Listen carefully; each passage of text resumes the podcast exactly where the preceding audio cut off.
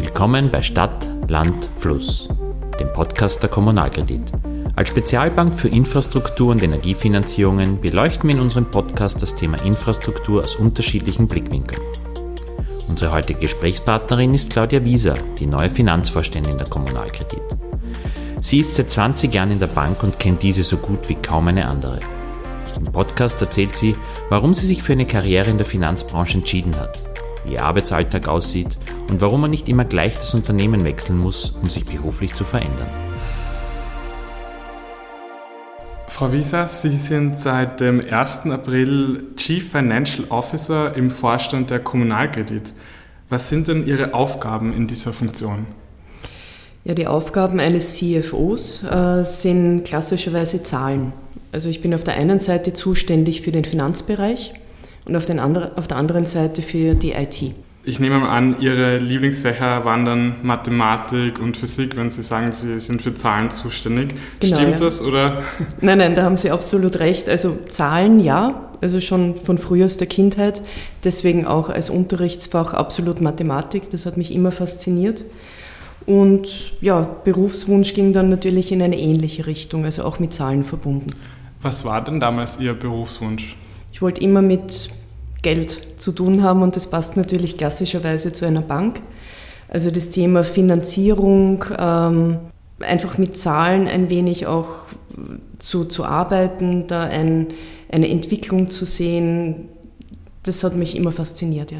War das auch, wenn Sie sagen, Sie wollten etwas mit Geld zu tun haben, auch so der Wunsch, einmal reich zu werden oder wohlhabend zu sein oder eher diese Faszination am Geld für, an sich? Also sicher nicht der Reichtum im Vordergrund gestanden, das war gar nicht das Thema, sondern eher Mittel, also Geld als Mittel zum Zweck. Also was kann man damit machen? Und gerade dieses Thema Investitionen, wenn Sie sich anschauen, was Sie, wenn Sie Geld gut einsetzen, wenn Sie es gescheit einsetzen, was Sie dann damit erreichen können, dass Sie eine Schule bauen können, dass Sie ein Kraftwerk bauen können, eine Straße. Einfach, was kann ich erreichen, wenn ich Geld gut einsetze? War das so, dass damals in Ihrer Familie auch schon Familienmitglieder zu tun hatten mit Geld oder mit dem Bankwesen? Oder hatten Sie von außen Inspiration und Vorbilder? Also in der Familie gar nicht. Ähm, in der Familie, ich komme aus einem Industrieunternehmen. Also ich bin vierte Generation, äh, war ich immer zuständig für, für Kraftwerke, für Generatoren, für Turbinen, für solche Themen. Und mein Vater war jahrelang auf, auf Montage, hat Kraftwerke auf der ganzen Welt ähm, gebaut und hat immer gesagt, schau, dass du mit Zahlen zu tun hast. Schau, dass du in die Finanz gehst. Weil die Techniker machen immer das, was die Zahlenmenschen ihnen sagen. Und irgendwie hat mich das als Kind fasziniert. Und ja, so bin ich in die Richtung dann gegangen. Vor mehr als 20 Jahren haben Sie ja in der Kommunalkredit begonnen. Wie ist es denn dazu gekommen? War das Ihr erster Job? Nein, war nicht der erste Job. Mein erster Job war eben in diesem Industrieunternehmen. Ich bin nach dem, ich habe während dem Studium schon dort gearbeitet. Also habe meinen ersten Job mit 15 dort begonnen während der Schule, dann während des Studiums dort gearbeitet und in anderen Unternehmen auch. Und nach dem Studium bin ich dann nach Wien gekommen aus der Steiermark und habe bei dem Unternehmen dann begonnen in der Finanzierung für Kraftwerke. Ich war damals äh, ja, geografisch aufgeteilt auf, mit Schwerpunkt Lateinamerika und habe dort Wasserkraftwerke in Argentinien, in Mexiko, in Costa Rica finanziert. Und ja, Projektfinanzierungen haben mich immer fasziniert. Und dadurch, dass die Kommunalkredit damals sich von einem klassischen Gemeindefinanzierer weiterentwickeln wollte zu einem Projektfinanzierer, habe ich damals die Stellenanzeige gesehen und habe mich verändert. Ja. Damals war die Kommunalkredit ja noch ein österreichischer Gemeindefinanzierer und heute ist sie eigentlich schon eine europäische Infrastrukturbank, wenn man das so sagen kann. Mhm. Wie haben Sie diesen Wandel erlebt? Ich würde es jetzt gar nicht so sehr als Wandel sehen, weil wir sind nach wie vor auch ein österreichischer Gemeindefinanzierer. Österreichische Gemeinden zählen zu unseren Kunden, zu sehr wichtigen Kunden. Und viele unserer Kredite vergeben wir an österreichische Gemeinden. Wir haben uns erweitert, wir haben uns, wenn Sie meinen, gewandelt, also weiterentwickelt, wir haben uns ergänzt und sind jetzt auch Infrastruktur- und Energiefinanzierer in ganz Europa und teilweise sogar über die Grenzen hinaus. Der Wandel war ein, am Anfang ein bisschen ruppig. Also gerade im Jahr 2001, wie ich gekommen bin, war das Thema Projektfinanzierung noch sehr, sehr weit weg von der Bank. Also wirklich ein, ein Thema, das komplett neu aufzubauen war und wo wir auch die, das eine oder andere Jahr gebraucht haben, das noch stärker in die Bank reinzubringen.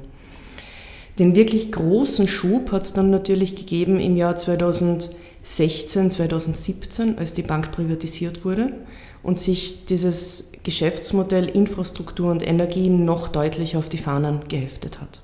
Also das war eigentlich der, der Startschuss für die, für die Bank, die wir heute sind und die wir morgen sein können. In den letzten 20 Jahren hat sich auch die, unsere Gesellschaft verändert und es gibt immer noch zu wenig Frauen in MINT-Berufen. Wie haben Sie denn diesen Weg bestritten? War das wirklich Ihre Eltern ausschlaggebend oder hätten Sie es auch so ohnehin gemacht? Das ist wirklich eine gute Frage. Also ich habe, ähm, wenn ich so zurückschaue, ich habe immer großes Glück gehabt. Ich habe wirklich großes Glück gehabt, dass ich über meinen ganzen Lebensweg immer äh, Menschen in meinem Leben gehabt habe, die mir äh, Tipps gegeben haben, die eigentlich zu meinem Lebensweg passen. Äh, die mich zum Denken gebracht haben, die mich unterstützt haben, die mir Möglichkeiten eröffnet haben.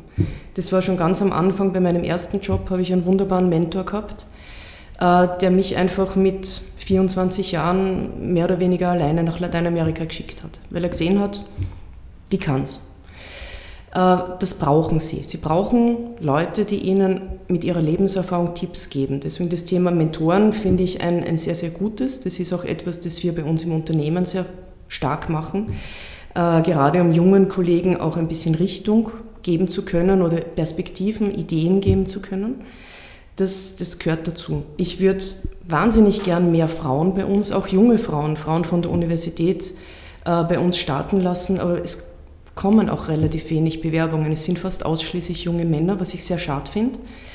Ähm, deswegen, ich würde mich sehr, sehr freuen, wenn mehr junge Frauen auch einfach mal versuchen, mal versuchen, einen neuen Weg zu bestreiten, mal verschiedene Dinge ausprobieren. Ich glaube, das ist einfach der, der Kern, gerade wenn man jung ist, während des Studiums ein Praktikum zu machen, ein Internship zu machen und auch nach dem Studium durchaus unterschiedliche Dinge ausprobieren, bis man das findet, was einem Spaß macht. Glauben Sie aber, dass es einen Grund gibt, warum eben sich viele junge Frauen nicht bewerben? Ich, ich, ich denke viel drüber nach. Ich kann Ihnen nicht wirklich sagen, was der Grund ist. Vielleicht ist es die, die Zurückhaltung, sich in einer klassischen Männerdomäne zu versuchen. Und da kann man wirklich nur sagen, Mut, einfach versuchen.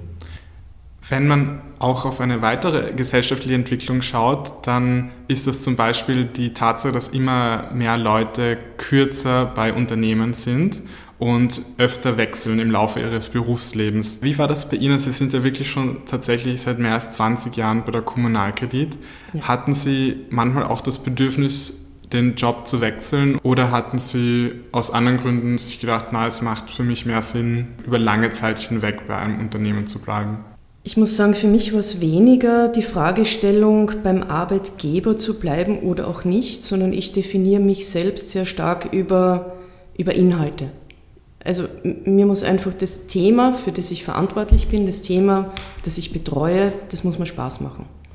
Und ich habe das große Glück gehabt, schon beim alten Arbeitgeber und auch beim jetzigen Arbeitgeber, äh, die unterschiedlichsten Dinge tun zu können. Also ich komme ursprünglich aus dem Markt. Ich komme aus dem Vertrieb. Ähm, ich habe aber auch im Vertrieb nie nur Vertrieb gemacht, sondern immer ganz andere Themen. Ich habe viele Entwicklungsschritte, viele neue Themen, neue Produkte bei uns im Haus mit begleiten dürfen.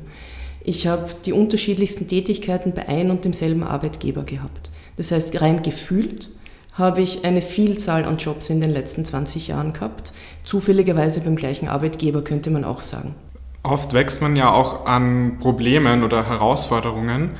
Gibt es das bei Ihnen auch, dass Sie, wenn Sie reflektieren, eine Phase, die besonders schwierig war, weil es komplizierte Themen gab oder große Herausforderungen? Also ich glaube, Sie, Sie brauchen zumindest Herausforderungen. Es müssen nicht immer Probleme hoffentlich sein, aber Herausforderungen brauchen Sie, um wachsen zu können. Wenn Sie die nicht haben, dann können Sie zwar ein sehr schönes und ruhiges Leben haben, aber Sie bewegen sich halt relativ wenig weiter.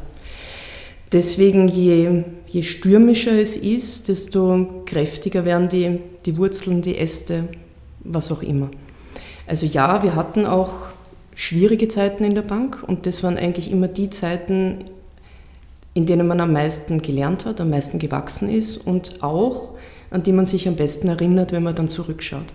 Wenn wir noch kurz auf Ihren neuen ähm, Job schauen, das CFO bei der Kommunalkredit, wie hat sich denn Ihr Alltag seitdem verändert? Wie kann man sich denn generell den Alltag eines CFO vorstellen?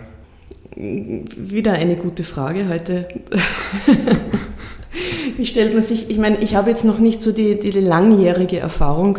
Ähm, inhaltlich hat sich jetzt relativ wenig geändert noch. Ähm, ein Gutteil meines Tages verbringe ich weiterhin damit, mit Kollegen aus diesen beiden Bereichen, aber auch aus allen anderen Bereichen, die Themen, die die Bank beschäftigen, auf die wir unseren Fokus legen, in die wir unsere Energie investieren, äh, wie wir die bestmöglich voranbringen. Das heißt, es ist jetzt vielleicht für jemanden, der frisch beginnt, nicht so das Allerspannendste, wenn man sich vorstellt, man sitzt den ganzen Tag eigentlich mit Kollegen zusammen und sucht nach nach Lösungen oder nach besseren Wegen, wie sie es machen können. Das ist eigentlich so mein Alltag. Es ist einfach eine, eine Abstimmung, eine, eine Perspektive zu geben, ähm, wie wir Dinge umsetzen können fürs Haus. Das ist eigentlich der Alltag. Also es ist sehr viel Kommunikation ja. mit, mit Ihren Kollegen. Würden Sie sagen, wenn Sie Ihr Skillset betrachten, welche sind am wichtigsten, welche Skills in diesem Arbeitsalltag? Welche kommen am öftesten zum Zug? Auch das ist eine, eigentlich eine bunte Mischung. Sie haben auf der einen Seite das Thema zuhören können. Ich glaube, das ist eine der wesentlichsten Eigenschaften, die man haben sollte in dem Job, zuhören zu können. Ähm, man kann wahnsinnig viel lernen von jedem Einzelnen, mit dem man redet. Das heißt, wenn wenn sie immer nur auf der, auf der Senderebene sind und nie auf der Empfängerebene, dann hören sie nicht, was das Haus, was die Kollegen beschäftigt, wo die Themen sind in, in Projekten. Das heißt, zuhören können und dann aber die Einzelteile wieder zusammenbauen zu können. Ähm, das ist, glaube ich, eine der wesentlichen Eigenschaften, die man haben sollte. Äh, auf der anderen Seite eine gewisse Art von, von Hartnäckigkeit. Das heißt, sie brauchen auf der einen Seite den, sie brauchen den großen Blick, sie müssen wissen, wo sie das Haus hinentwickeln wollen. Auf der anderen Seite müssen sie aber auch draufbleiben in der Umsetzung. Das heißt, dieses, diese Perspektive, diese, diese Vision, wo will ich hin mit dem Haus, wo will ich hin mit der Bank, wo will ich hin mit dem Team, die brauchen sie, gepaart mit der Hartnäckigkeit, dann wirklich Schritt für Schritt runterzubrechen und umzusetzen. Und auch wenn einmal ein, ein vielleicht ein Stein im Weg liegt, durchaus mal schauen, gehe ich um den rum, nehme ich mir den als Baumaterial, was mache ich jetzt mit dem, aber immer einfach draufbleiben und dranbleiben. Abgesehen davon, von den, der vielen Kommunikation mit den Kollegen und dem Zuhören und dem, was geht im Haus vor, in diesen Momenten, wo Sie sozusagen alleine ähm, arbeiten, was passiert hier? Wenn Sie gerne lesen, dann ist das sicher ein, ein, ein, ein guter Job. Also man hat ordentlich zu lesen, weil man natürlich äh, von Projektanträgen, also wenn man zum Beispiel ein neues Kraftwerk finanziert, dann kriegen Sie einen, einen, einen Antrag, wo das Projekt sehr schön beschrieben ist, den Sie sich dann anschauen können und eine Meinung dazu bilden sollen, bis hin zu Strategiepapieren, die Sie selbst entwerfen oder gemeinsam mit Kollegen äh, voranbringen. Ähm, es ist eine gute Mischung aus, aus Lesen, aus E-Mails bearbeiten, aber Sie können sich damit den ganzen Tag wunderbar beschäftigen neben den Meetings. Das ist jetzt nicht wirklich die produktive Arbeit. Das heißt, Sie müssen sich Auszeiten oder ich muss mir auch Auszeiten schaffen, um wirklich produktiv an der Weiterentwicklung unserer Themen, an der Weiterentwicklung unserer Bereiche auch zu arbeiten. Und da brauchen Sie Zeit dafür, da brauchen Sie Ruhe dafür und ja, das ist eigentlich so der, der schwierigere Part, aber auch der spannendere Part. Und wo nehmen Sie sich diese Auszeiten? Haben Sie diese am besten im Büro, indem Sie die Tür zusperren und, Sie, und auf der Tür einen Bitte nicht stören anbringen? Also im Büro selbst, das mit dem Zusperren, danke den Tipp, den nehme ich mir mit. Das werde ich mal versuchen. Äh, es ist eigentlich hauptsächlich, wenn man, wenn ich zu Hause bin, wenn ich in den Garten gehe, wenn ich laufen gehe, einfach wenn man, wenn man Zeit für sich hat und in Ruhe nachdenken kann. Ihr Job, der erfordert ja sehr viel Energie und Zeit, wie man sich vorstellen kann. Woher nehmen Sie denn auch die Energie?